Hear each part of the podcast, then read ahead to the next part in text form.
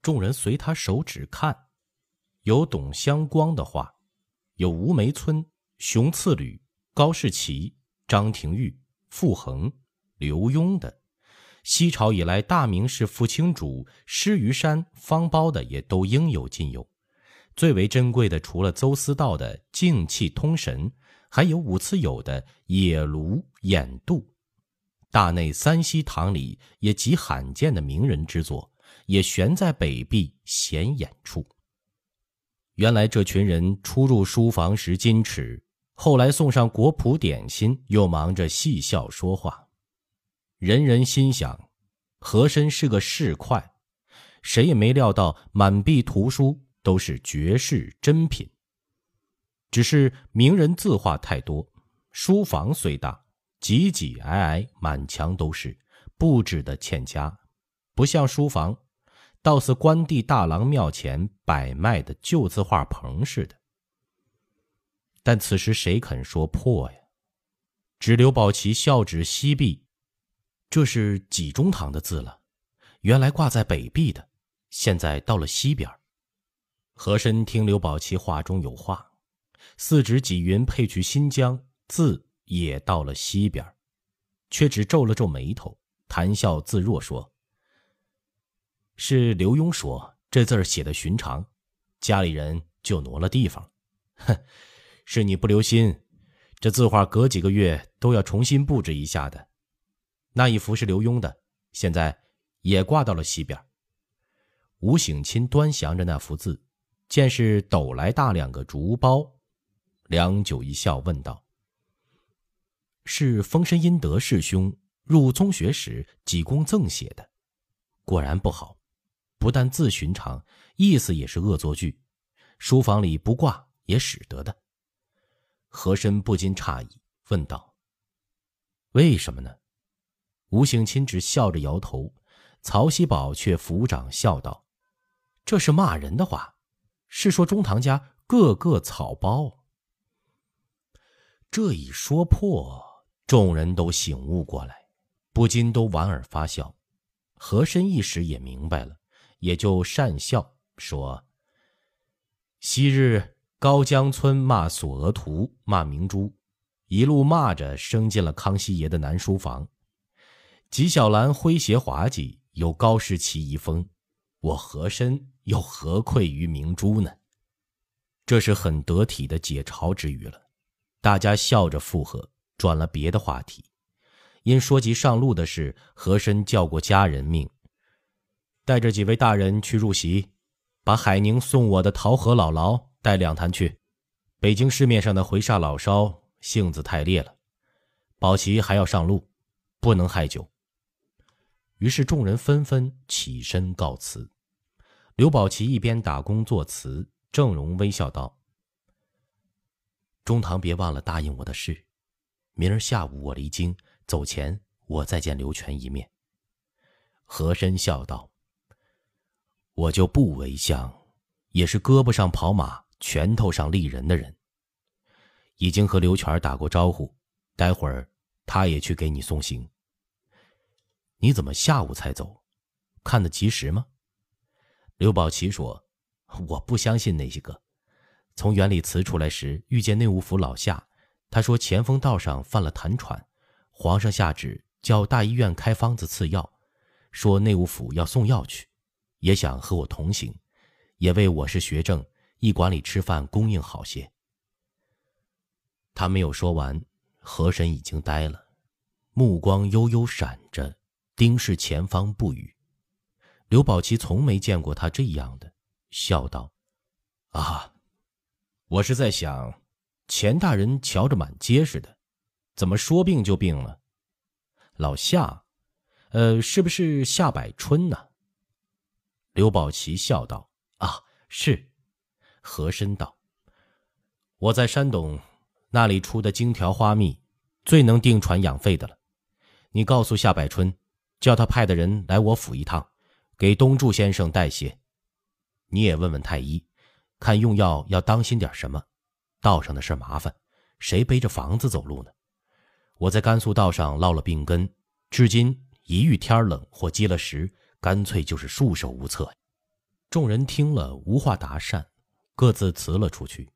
和珅看着渐渐麻黑上来的暮色，在书房独自思量片刻，踱了出来，一见刘全从下房偏门中出来，便道：“他们已经去了，你再待一会儿也去，待我劝几杯酒。你和丁伯熙、敬朝阁他们怎么说的？”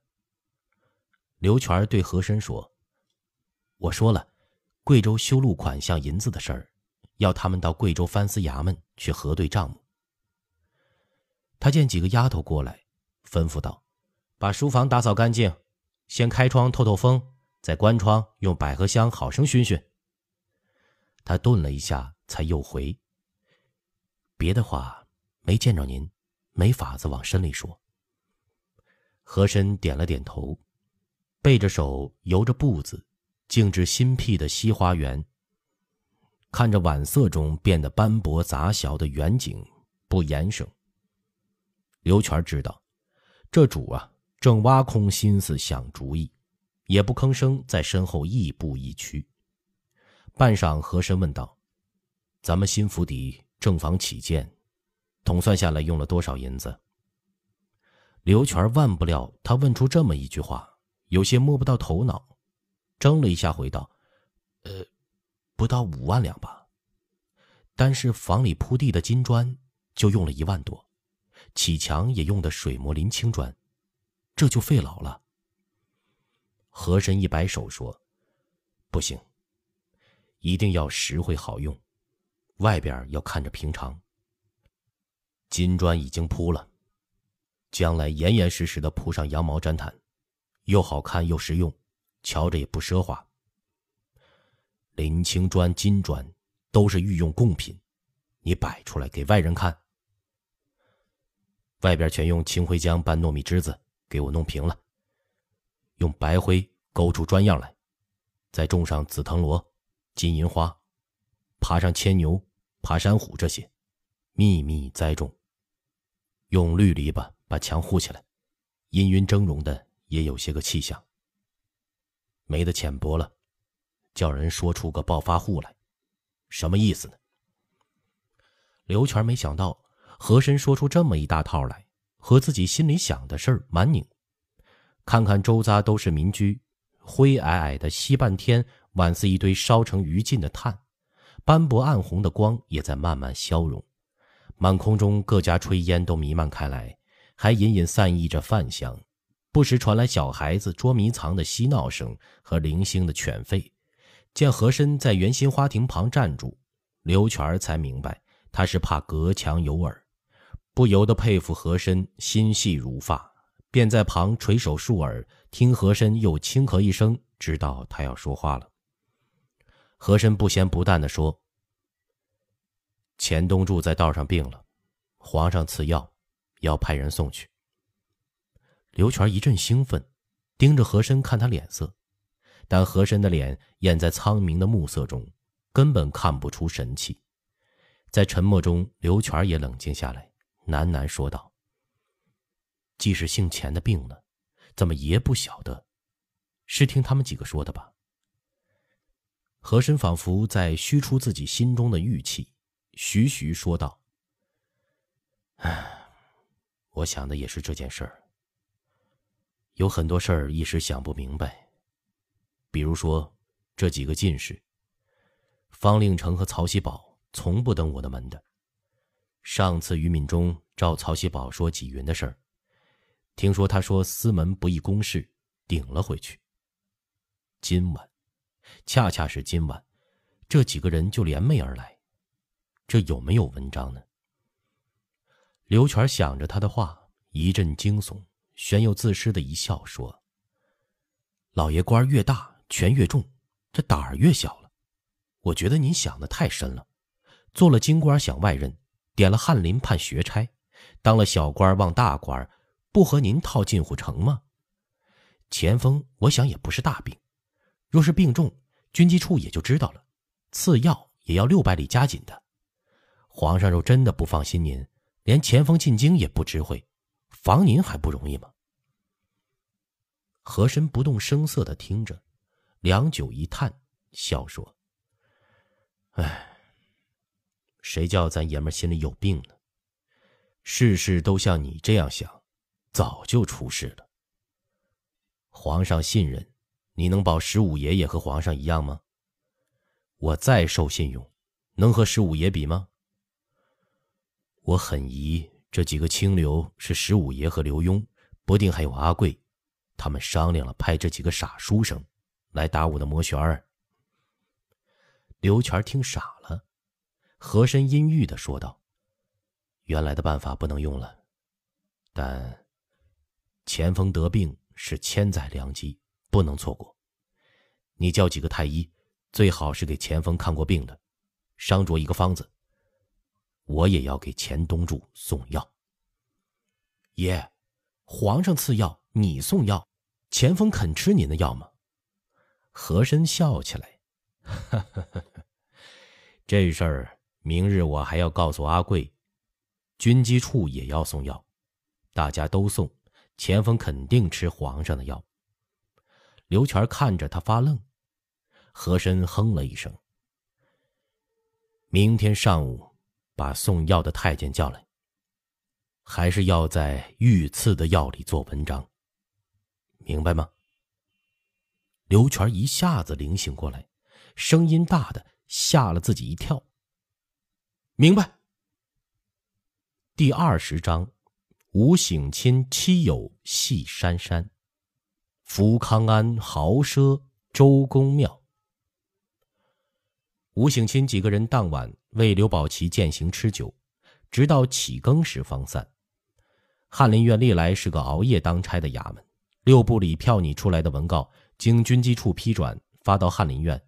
掌院学士分派翰林起草正式文书，有点类似我们今日的文办秘书，分给谁，谁就自己操心打熬写稿。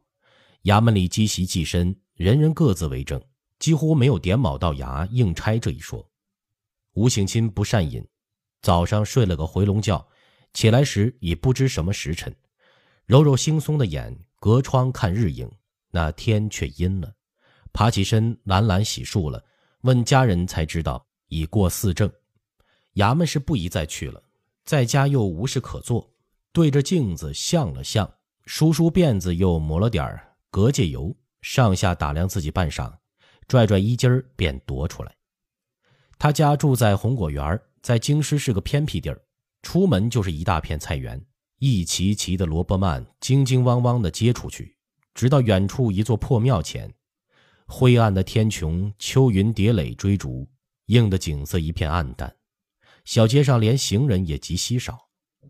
吴醒钦想想没地方消遣，学身向南，到一处新建的四合院门首。这是方令成的宅子。方令成一举高中，他的奶兄一高兴，从山西票号上头一票转过来三万两银子，就在这里起了府地。原在槐树斜街还有一处，家人还没有全搬过来。全翰林院都知道，方令成是比吴省亲还要阔的财东哥。他在门洞里拍扶手弦环，打得山响。半晌才听里边一个女孩的声气，问道：“谁呀？”“是我。”“你是谁？”“我是吴醒亲。”那女孩隔门沉吟片刻：“吴醒亲，家里没人，吴先生请先回部。”后晌，我们大人才能回来呢。吴醒亲一笑，正要回步，忽然心一动，说：“你是芳草姑娘吧？你不是人吗？我是吴大人呐，上回给你买尺头的那个，忘了。”门呀的一声开了，一个十一二岁的小辫丫头站在门洞里，笑道：“哎呦，您就说吴大人不就结了？”说什么省亲不省亲的，我们下人谁知道呢？吴省亲见他天真可爱、娇憨可掬，一头往里走，一手轻拧他的脸蛋一把，口中说：“我那里还有更好的留给你呢。我赢了一王爷小世子一大把金瓜子儿，金子不稀罕，难得成色好。正阳门大郎庙银铺代照，给打了几件首饰，回头赏你。”如今我们是街坊，你去我府送东西就取过来了。说着进上房，一屁股坐了椅上，翘起二郎腿说：“有好茶，上一盅。”那芳草还在还提问，听见赏他物事，喜得眉开眼笑，脚不点地的忙着服侍，拧了手中又倒茶，用鸡毛掸子掸他脚面上的尘土。吴醒钦只是笑，啜茶问道：“家里都谁在这边啊？怎么这么冷清的？你们老爷这会儿哪去了？”芳草笑道。老爷一大早就出去了，说是会了曹大人去见刘罗锅子。家里大老爷来信，说要带二老爷没过门的太太来京。这边家里人都去七步街那边石头房子安家具了，就留下我和姨奶奶在家。吴醒钦问道：“姨奶奶呢？”方曹指指屋外窗西，抿嘴一审，小声说：“在西厢房里呢。告诉吴大人一句话。”老爷要娶太太，二姨奶奶不喜欢呢。方才要了花样，说要描一描，这会儿也不知在做什么。方令成在老家的正配要来京，吴醒钦早听说了的，倒没想到这么快。芳草这一说，吴醒钦便有点心猿意马，收拴不住了，起身在屋里都拧了两匝，说道：“上次我请姨太太给我绣的烟荷包，不知绣好了没有？”我去瞧瞧。说着便出来，至西厢一把推开门，笑道：“嫂夫人清静啊，好悠闲的呀。”那妇人盘膝伏在炕桌上，正描花样呢。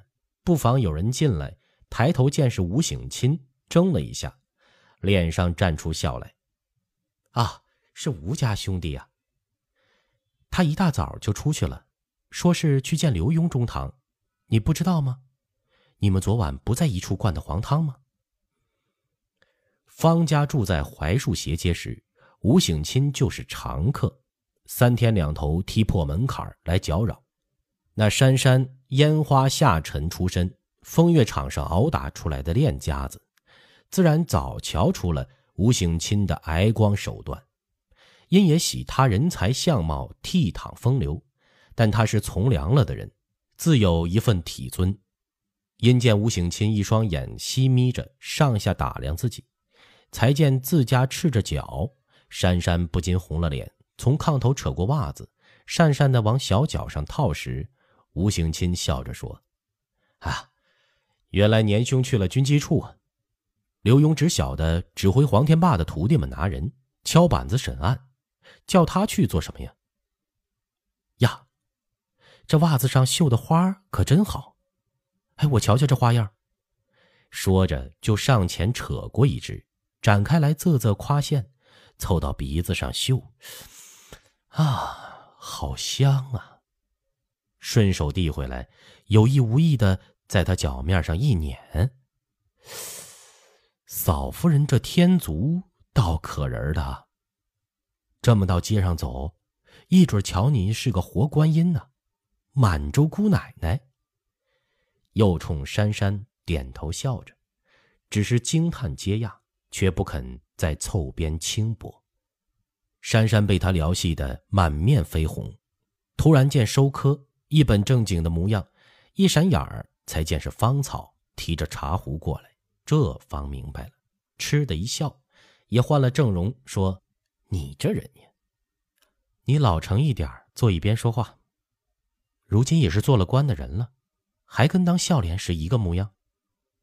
你的荷包还没绣呢，紫糖色的配上掐金线，挖出云朵才好看呢。我们的金线啊，都在那院里没有搬过来。芳草，那边是陈茶，挨着花瓶那一盒是家里大老爷送的新秋茶，给吴大人斟上。芳草忙答应着，换茶冲沏了捧上。吴醒钦一头夸奖这丫头伶俐。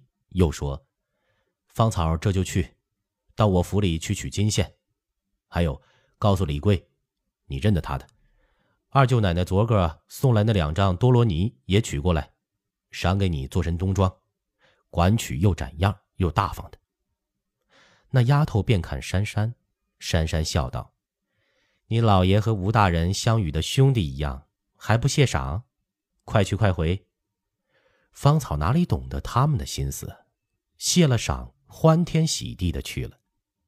吴醒清看着他掩门出去，转脸对珊珊一笑，说：“怎么瞧着你不欢喜？是不是方家嫂子要来了，犯醋味儿吗？”